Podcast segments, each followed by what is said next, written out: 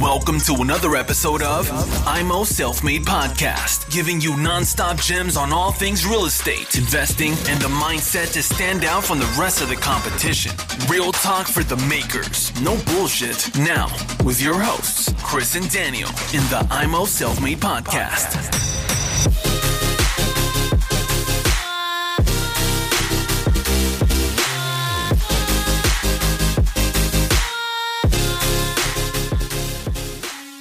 Herzlich willkommen hier beim Podcast über Immobilieninvestments. Heute mit dem Chris und dem Philipp im Interview. Philipp, ich stelle mir die Frage, wir Kunden wollen finanzieren, wir haben ein paar Unterlagen, ein paar JPEGs, ein paar PDFs. Jetzt denke ich mir, der Philipp war mir so sympathisch, ich schicke ihm einfach mal eine E-Mail rüber, die Dateianhänge, manche noch ein bisschen schlecht fotografiert, schicke ich ihm rüber, der soll mal machen. Wie siehst du das bei dem Kunden jetzt durch deine Berufserfahrung? Wo werden die häufigsten Fehler gemacht bei dem Unterlagen einreichen? Wie macht das der Kunde sauber, dass es auch schnell geht? Weil oft ist es so, der Kunde ballert es rüber und sagt, so, jetzt mach mal. In, in vier, fünf Tagen will ich die Finanzierungszusage haben und dann kommen noch zwei, drei Anfragen von dir, was du noch brauchst. Das nervt den Kunden. Wie kann das der Kunde vermeiden? Mal ganz allgemein gesagt, nicht nur für dich, für andere Finanzierer und auch für die Banken. Was, was muss er einreichen und wie macht er es am besten? Also grundsätzlich haben wir mal eine Checkliste, ähm, die man abarbeiten kann was allerdings nur selten vollständig gelingt. ist komisch, ähm, oder? Man hat eine Checkliste ja. und ähm, also wir haben auch viele Kunden, die äh, wirklich verzweifelt sind an der Checkliste und ähm, dann aufgegeben haben, weil doch die Hausbank so viel weniger fordert. Man muss natürlich sehen, die Hausbank kennt einen schon länger, kennt auch den Bestand zum Teil. Deswegen ist ganz normal, dass sie weniger fordert. Ähm, und jede Bank hat auch so ein bisschen Vorgaben, äh, die eine will eine Kubaturberechnung noch, die andere verzichtet auf Pläne und Schnitte oder Innenbilder oder ein Gebäudeversicherungspolice oder solche Geschichten ähm, und eine bestimmte will das wieder, ja. Und wir versuchen halt in der Liste möglichst viel einzufangen und für möglichst viele Banken dann alles da zu haben. Also vereinzelt können wir dann drüber sprechen, ob man eine einzelne Unterlage weglässt, aber häufig brauchen wir es auch. Und häufig wissen wir auch, es steht zwar in der Liste der Bank nicht, aber sie fordert es nachher nach. Deswegen bringt es auch nichts und kostet nachher wieder Zeitverlust, wenn ich es eben nicht da habe. Deswegen ist schon die Empfehlung eben, das so umfangreich wie möglich zu liefern. Grundsätzlich äh, kann man auf zwei Art und Weisen starten mit uns. Man kann einmal sagen, hier, hier ist mein Zugang zu Dropbox, OneDrive, was weiß ich, irgendein Cloud-Speicher. Ähm, hier liegt alles, holst dir raus. Dann ziehen wir uns alles raus und dann füllen wir unsere Liste aus und sagen, das, das, das, das, das fehlt noch. Leider klappt es in 90% der Fälle nicht, dass dann alles kommt, sondern kommen drei Sachen und zehn weitere fehlen noch. Dann kommt wieder die Liste zurück mit drei Sachen weniger. Das ist dann schade, da verliert man halt Zeit. Ja.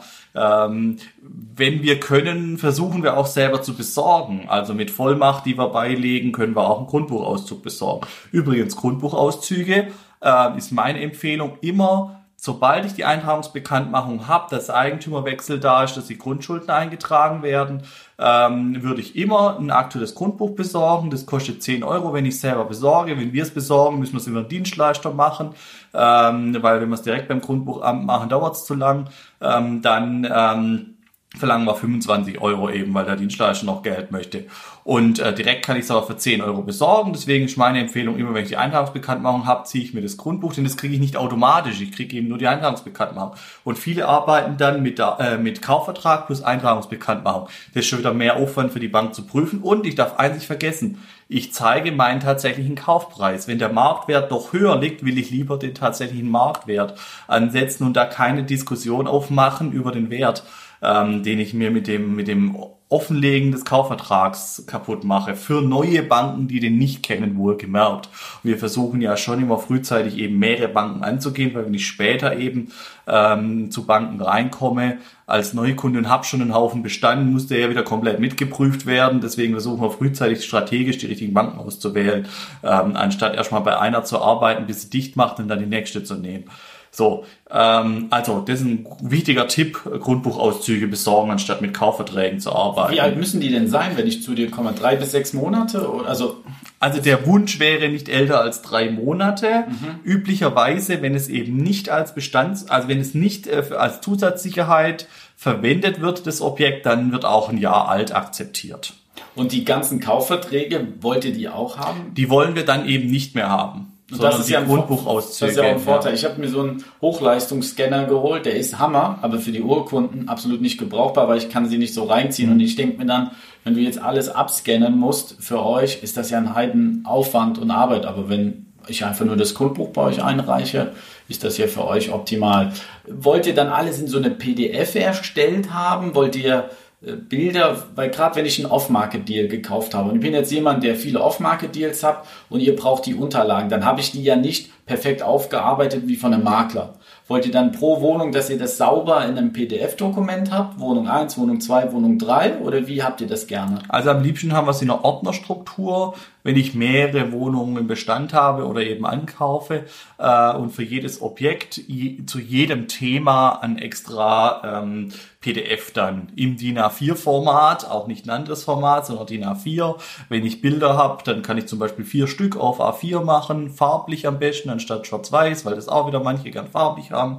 Ähm, und äh, das wäre so der, der optimale Wunsch. Alles, was halt in einer anderen Form kommt, wird halt von uns umgewandelt. Ähm, braucht halt Zeit bei uns. Ja. Aber dann ist ja wirklich ein Vorteil, über Dropbox, Google Drive zu arbeiten, die einzelnen Ordner zu den Wohnungen und ihr zieht euch das raus. Man braucht es nicht per E-Mail versenden, nur den, Ja. den, den Link. Ja. Und gibt so ein, so ein Ding, was dich nervt an Kunden, wo du sagst, mein Gott, das ist so ein Dauerding, warum kriegen die Leute das nicht hin? Ist es wirklich dieses, dass die die Unterlagen in 90% der Fällen nie perfekt vorbereitet haben von den Finanzierer, das große es fehlt halt immer viel und wenn wir nachfordern, wird halt immer nicht alles geliefert.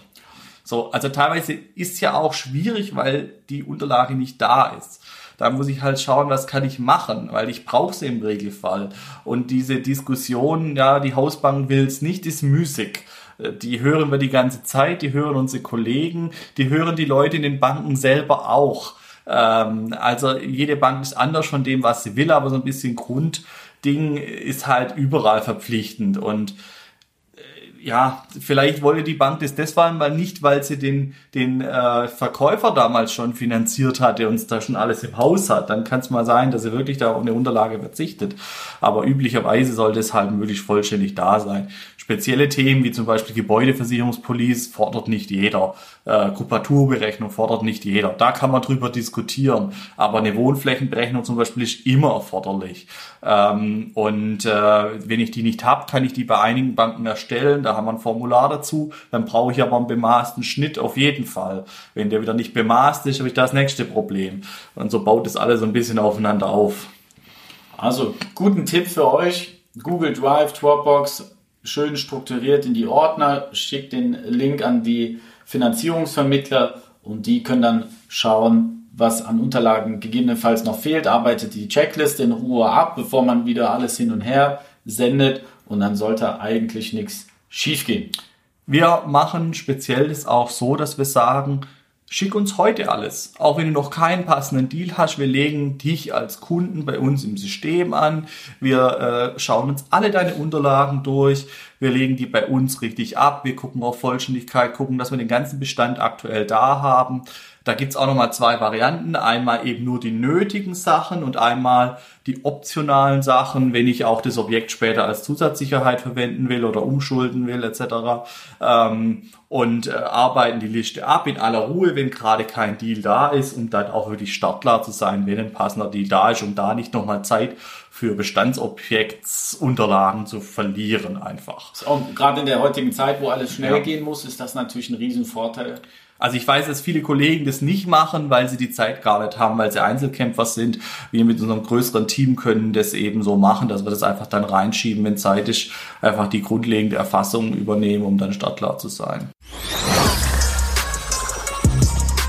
Thanks for tuning into IMO Self Made Podcast. Make sure to subscribe so you don't miss any future episodes. Leave a five star review and share this podcast to anyone that needs that kick of real estate motivation they need.